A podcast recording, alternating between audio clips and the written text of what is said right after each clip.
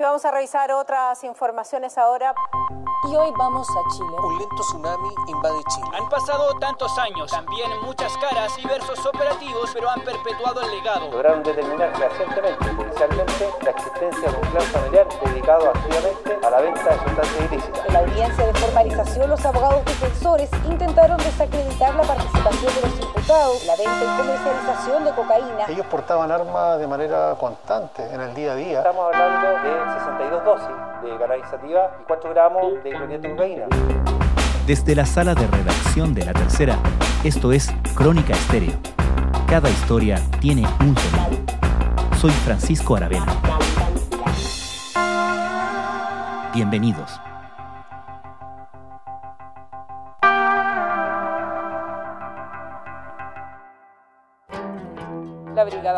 Brigada de Atacama pudo detener a una banda dedicada al tráfico de drogas en la comuna de Caldera. El cabecilla del grupo es un famoso boxeador de la zona, junto a otros integrantes fueron puestos a disposición de la justicia. Los microtraficantes son el último eslabón en la escala del tráfico de drogas. Los que venden por dosis al consumidor final, en lugares generalmente identificados con facilidad por los vecinos. Son también quienes concentran la acción de policías y fiscales. Y eso, apuntan algunos expertos, es un problema. Primero porque cuando se saca un microtraficante de circulación, rápidamente llega alguien a reemplazarlo. Por eso les llaman los narcofusibles. También porque el sistema de incentivos para policías y fiscales alienta la persecución de estas causas y no las investigaciones más complejas, de más largo plazo, destinadas a desbaratar redes de narcotráfico un problema grave si se considera que desde hace un tiempo se ha detectado la actividad de cárteles internacionales en nuestro país. Incautándose la cantidad, en esta oportunidad, 69 gramos de un vehículo eh, y especies asociadas al delito en comento. Los periodistas del equipo de investigación y datos de la tercera, Felipe Díaz y Sebastián Labrín, realizaron un exhaustivo análisis de las causas vistas en 15 meses por los dos tribunales superiores que operan en la región metropolitana, la Corte de Apelaciones de Santiago y la de San Miguel. En los datos pudieron constatar y cuantificar la enorme proporción de causas de microtráfico. Solo el 1% de los expedientes tienen que ver con asociación ilícita o lavado de activos. Conversamos con Sebastián Labrín y Felipe Díaz sobre este reportaje, publicado ayer en La Tercera Domingo y disponible en latercera.com.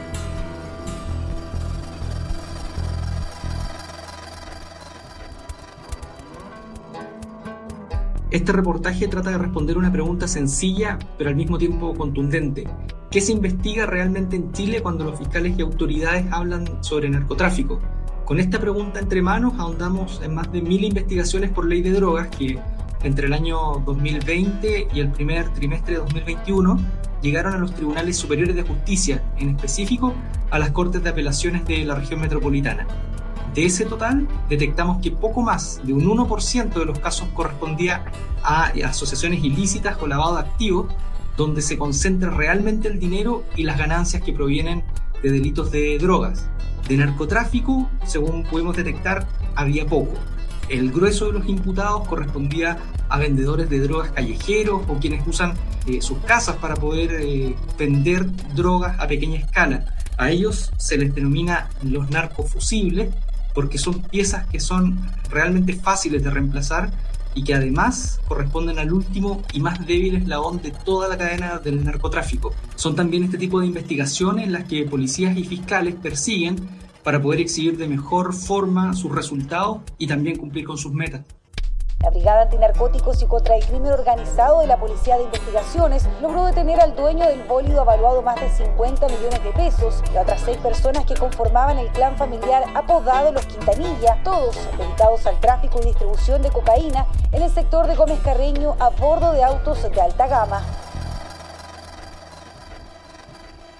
¿Por qué decimos que de narcotráfico hay poco? ¿Estas causas no son de narcotráfico?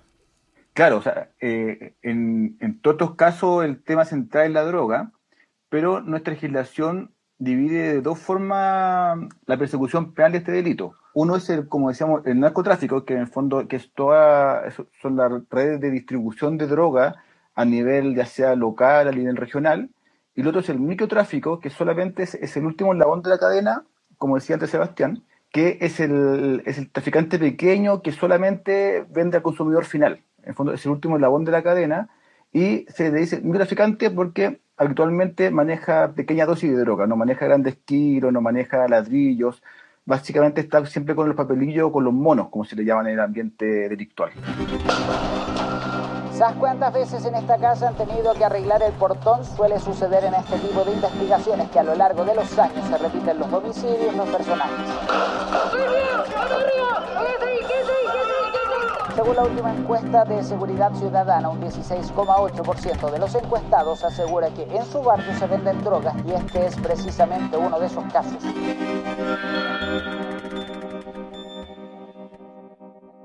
¿Por qué el trabajo se centra en las cortes de Santiago y San Miguel? Bueno, estas dos cortes son las que en conjunto concentran a toda la región metropolitana que es, bueno, justamente al ser la zona central y la zona más poblada del país, el área de la nación en que tiene el mayor número de narcotráfico. Entonces es un muy buen ejemplo, una muy buena área de estudio para poder de ahí extrapolar el fenómeno a nivel nacional. ¿Y qué tipo de casos típicamente llegan a esta instancia? Bueno, el trabajo que hicimos de análisis y de recuperación de datos nos arroja que en el 74% de los casos en que el delito imputado fue el tráfico de drogas, se trató de venta de pequeñas cantidades. O sea, en el fondo lo que estamos viendo es que a nivel judicial, por lejos, el tipo de causa que tiene mayor vista es el traficante pequeño. O sea, y en palabras simples además, podemos decir que tres de cuatro investigaciones calificadas como éxitos policiales están enfocadas en el traficante pequeño. Mire, este es un trabajo bastante eh, agotador, sobre todo para los funcionarios policiales. Estar metido en las poblaciones, realizar estas, diligencias, eh, el trabajo ah, que, genera para la fiscalía también es arduo. Eh, pero finalmente, los que están en la primera línea, como se dice, son los funcionarios policiales.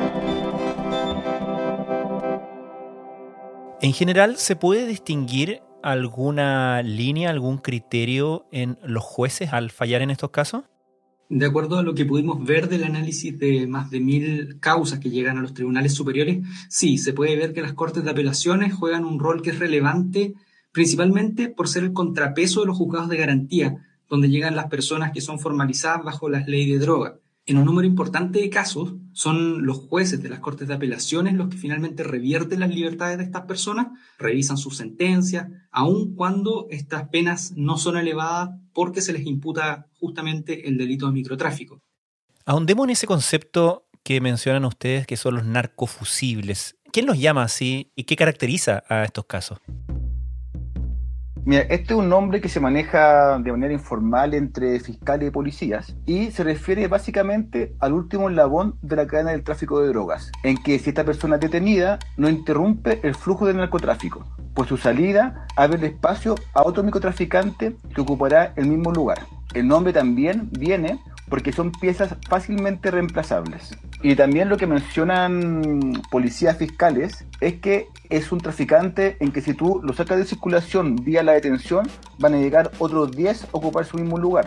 Y que habitualmente son familiares, el tío, la tía, el primo, entonces, en el fondo, es un traficante que si bien tiene un rol clave, que es en el fondo es el que lleva la droga al consumidor final, es también el más reemplazable. Entonces, por eso tiene el nombre coloquial informal, pero muy usado entre las policías, de narcofusible. De oscuridad y la baja transitabilidad de personas utilizaba la avenida Argentina como centro de operaciones para el tráfico de sustancias ilícitas en pequeñas cantidades. Una detención es el resultado de varios factores, la denuncia de vecinos del sector, la investigación de los oficiales especializados, y la denuncia en fiscalía por parte del municipio que detectó mediante las cámaras de seguridad este tráfico.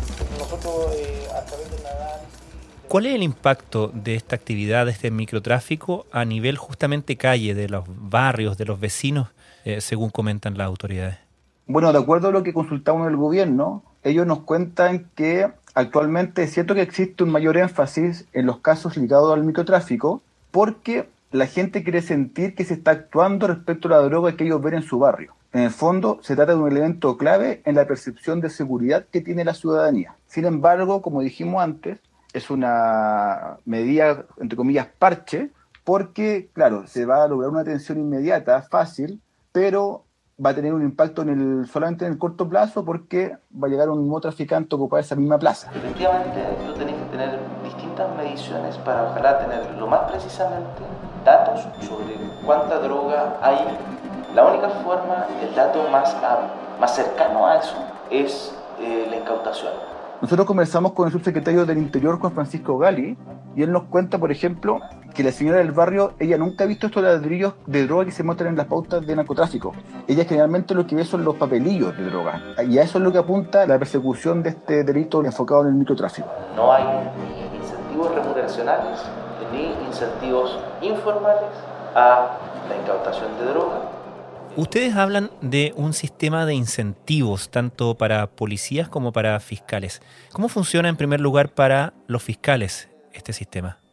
Aunque no están vinculados directamente a las causas de narcotráfico, la Fiscalía Nacional anualmente cuenta con metas internas para acceder a un bono estatal que se paga a través de un compromiso de gestión institucional. Este incentivo, según los reportes de la DIPRES, que datan desde el año 2008, se firmó inicialmente con el nombre de Convenio de Desempeño Institucional. ¿En qué consiste? Muy sencillo, es un incentivo que está compuesto de tres etapas que son prioritarias para las autoridades. Por un lado, la eficiencia en la persecución penal, donde se entrega un puntaje a los investigadores solamente por incluir a las víctimas y también a los testigos dentro de sus investigaciones en un contexto de ser sujetos de derecho, así como también mejorar la dirección y la calidad de la investigación penal. En un segundo plano, se evalúa la relación y la atención de los usuarios, donde está evaluada la entrega de un servicio de calidad para las personas que han sido víctimas o son usuarios del sistema. Y el tercer punto tiene que ver con una gestión institucional donde se busca relevar a las personas como actores clave dentro de esta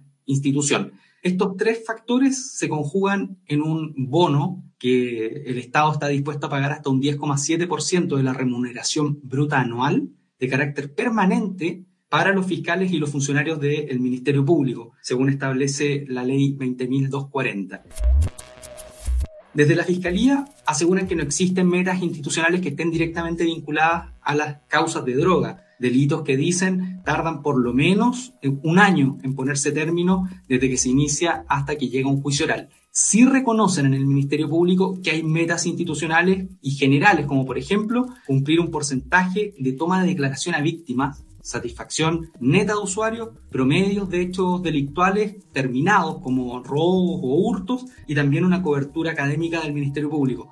Esos son algunos de los factores que finalmente se traduce en un incentivo por parte del gobierno para que las causas se aceleren, se tramiten rápido y terminen, y por esto en, definitiva, se vinculan los casos de tráfico, robos, hurto con los términos anticipados de causa y no se le da la prioridad a investigar casos de largo aliento. El, tema de las metas tiene esa doble cara, ¿no? Por una parte, eh, satisface ciertas aspiraciones o objetivos planteados por las instituciones y por otra, en aras de satisfacer ese objetivo, deja fuera, eh, digamos, las cuestiones de mayor envergadura. Y en cuanto a las policías, ¿cómo funciona el sistema de incentivos? Bueno, las policías funcionan mucho en base a las metas. Y ahí podemos tener dos versiones. Una que es la versión como oficial que nos entregaron cuando hicimos la consulta vía formal. Y la otra es la versión que uno conoce de adentro, que, que en el fondo que nos ha dado años de estar reportando este, este frente, de conocer jefes policiales y de conocer el verdadero sentido detrás de las metas. Oficialmente, ellos cuentan que en el fondo que ellos se guían por un plan estratégico que lo que busca es mejorar la gestión policial, mejorar la eficiencia, mejorar mm, atención a la ciudadanía y que esto va ligado a ciertos indicadores que la misión de ellos en el fondo es mejorarlos para hacer una, como una mejor policía, se podría decir. Esa es la versión que conocemos vía, vía oficial. Sin embargo, lo que nos cuenta la experiencia y también consultando mm, fuera de micrófono a diferentes fuentes, es que lo que ocurre con las policías es que cada año, o al menos cada uno o dos años, cambian los jefes policiales de áreas. Y cada jefe que llega quiere demostrar que, que, bueno, que está haciendo la pega bien, que está logrando mejor que su antecesor. Entonces hay mucha presión por lograr buenos números en torno al kilo de droga incautada. Los controles de identidad lo que te generan son detenciones por chimuchina. No, tú con un control de identidad no vayas a desarticular una banda. Lo que vas a pillar es un microtraficante o alguien que anda aportando incluso para consumo personal y eso va a constituir una falta. Y ahí hay un incentivo en el fondo de, también quedar bien con el, jefe policial que esté, ya sea de carabinero o de la PDI. Y también lo que también es cierto es que en un caso de ellos tampoco hay un incentivo, no hay incentivo monetario, sino que es un tema más que nada de, como de orgullo policial, como de, de saberse los mejores y por eso exigir también a sus subalternos que tenga mejores cifras de detenidos y de kilos incautados. Un, policía que quiere seguir subiendo en, en la escala de la institución claramente que va a ser también medido por sus indicadores. Y ahí los kilos incautados, traficantes detenidos, puntos intervenidos, es un factor a considerar importante. Miden los controles de identidad, producir estadísticas de baja calidad chimochina y en parte esto se replica también en el Ministerio. Ahora, uno podría pensar que este tipo de competencia, de esta intención de destacarse en cuanto a, eficiencia en incautación, en detención, en, atención a víctimas y resolución de esos problemas, eh, solo produciría efectos virtuosos. ¿Qué dicen los críticos al respecto? Mira, los críticos de esta, de cómo se está actualmente persiguiendo el tráfico de droga en Chile, señalan que esta forma de abordar el delito nunca atacará el fondo del problema ya que todos los puntos de venta atacados, e intervenidos, dentro del breve plazo se van a volver a activar. Van a ser tomados y activados de nuevo por algún traficante que va a ocupar el sitio que ocupó el fusible que cayó antes que él. Mira, por ejemplo, tenemos la visión que nos entregó Eduardo Vergara, él es director ejecutivo de la Fundación Chile 21, que cuenta que hay una política de drogas que es un fracaso en perseguir a los grandes narcos, pero un éxito en vigilar, perseguir y castigar a los más vulnerables. Vamos ahora a hablar de estas organizaciones que enfrentan a organizaciones armadas que dominan territorios en el tráfico de drogas. Suman miles de puntos de venta desarticulados. Es el plan microtráfico cero de la Policía de Investigaciones que ya cumple cinco años. Él dice que es más fácil y barato perseguir a ladrones débiles que a los grandes narcos. Y tenemos también, por ejemplo, el investigador y académico de la Universidad de Diego Portales, Mauricio Duche, que cuenta que la reforma procesal penal, en general, pero sobre todo también en temas de droga, fue muy eficiente en la flagrancia, en perseguir a la persona que fue detenida con, la, con, entre comillas con la mano en la masa, ya sea porque tenía la droga en su casa o, o lo sorprendieron vendiendo en una esquina, que las investigaciones que son de largo aliento y que van a requerir, por ejemplo, muchas técnicas investigativas y que va a requerir demostrar ante tribunales que había una, una verdadera organización delictual con roles establecidos, estable en el tiempo. Y en esa, en esa área la Fiscalía la verdad es que no ha sido muy eficiente. Esto, esto tiene que ver muy fuertemente también el por qué llega toda esta cuestión. Tiene esta pata de decisión de política de persecución del Ministerio Público, pero antes hay una decisión de cómo se organiza el trabajo policial. Yo tengo claramente la impresión en Chile de que, como digo, lo menos carabineros, por vía de los controles de identidad privilegiados, una intervención súper poco discriminada, por así decirlo, y que, y que agarra Sí ha sido muy eficiente en la condena y detención de la flagrancia, que es el delito inmediato, pero en las investigaciones de grandes bandas, la verdad es que mm, es una tarea todavía pendiente por parte del Ministerio Público. El Ministerio Público hace algún tiempo viene diciendo que la persecución penal de los, de los delitos de droga se enfrenta a un cierto problema de organización institucional que se tiene. Hay una unidad nacional esto de apoyo a la persecución penal de los delitos de droga, pero esa unidad no tiene facultades operativas. ¿Y ¿Qué respuesta tienen ante estas críticas las autoridades? Una de las instituciones a las que preguntamos era el Ministerio del Interior. Y allí en específico el subsecretario de la cartera, Juan Francisco Gali, decía que el gobierno tiene que dar cuenta a la ciudadanía de los avances que hay en materia de drogas, pero también explica que en un comienzo se usó como un parámetro la cantidad de kilos que eran incautados, pero esto no lograba explicar una pregunta muy básica pero también profunda que estaba al interior del gobierno, si habían aumentado o no las cantidades de droga que circulaban en las calles o si esto significaba que había mejorado la eficacia policial. Efectivamente nosotros tenemos que avanzar hacia más complejidad, entonces nosotros tenemos un programa que entre comillas piloto con la Fiscalía Metropolitana Sur y la Fiscalía Oriente, que es el CIAL, que nosotros financiamos en parte un equipo de trabajo que se dedica justamente a, esta, a este trabajo. Respecto de esto, Gali enfatiza que mientras más sustancias se incautan, las policías, eh, para saber cuánta droga circula en el país, es mucho mejor indicador. Pero hace una pregunta que plantea, ¿soluciona esto el problema? Se pregunta Gali, y él mismo se responde diciendo definitivamente no. Un dato relevante es que hoy Chile entró al radar de los más peligrosos cárteles internacionales que buscan apoderarse del mercado local chileno de tráfico de drogas y donde las incautaciones de narcóticos se elevan año a año. Incluso en su informe anual, la Fiscalía Nacional advirtió que Chile dejó de ser un país de tránsito para las drogas y se transformó en un activo consumidor de estupefacientes. Todos estos factores hacen relevante conocer una pregunta que teníamos desde el principio de este reportaje y que consideramos que se responde, que es ¿qué se investiga realmente en Chile cuando fiscales y autoridades hablan de narcotráfico? ¿Y desde las policías qué comentan al respecto? Bueno, por ejemplo, la PDI, la policía que tiene un programa especialmente dedicado al microtráfico, ellos cuentan que tienen unos programas de desarrollo que incluyen las metas del área de servicio. También cuentan que se guían por un plan estratégico con meta 2022 que fija los objetivos a seguir en gestión policial, tales como el porcentaje de puntos de venta reducidos, el porcentaje de puntos de tráfico de drogas sacados de circulación, porcentaje de procedimientos con medidas cautelares, porcentaje de puntos de venta de droga reducidos con incautaciones de armas de fuego, entre otros, y cuentan que esta fórmula a ellos les sirve para medir su eficacia y su eficiencia. Además, ellos cuentan que si bien es cierto que un porcentaje importante de las causas son de microtráfico, eso ellos no lo niegan, sí cuentan que esto tiene una explicación porque también hay otro microtraficante dando vuelta, que requiere también ser perseguido por la justicia.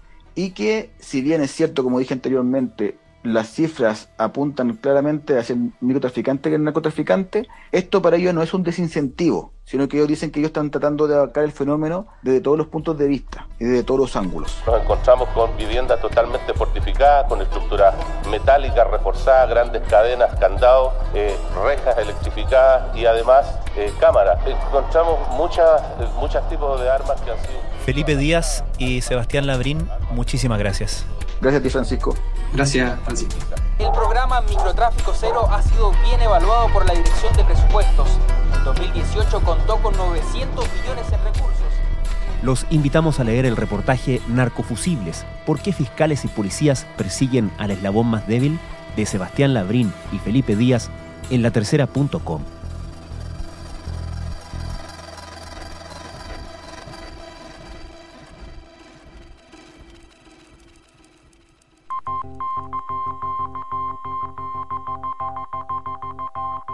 Crónica Estéreo es un podcast de La Tercera.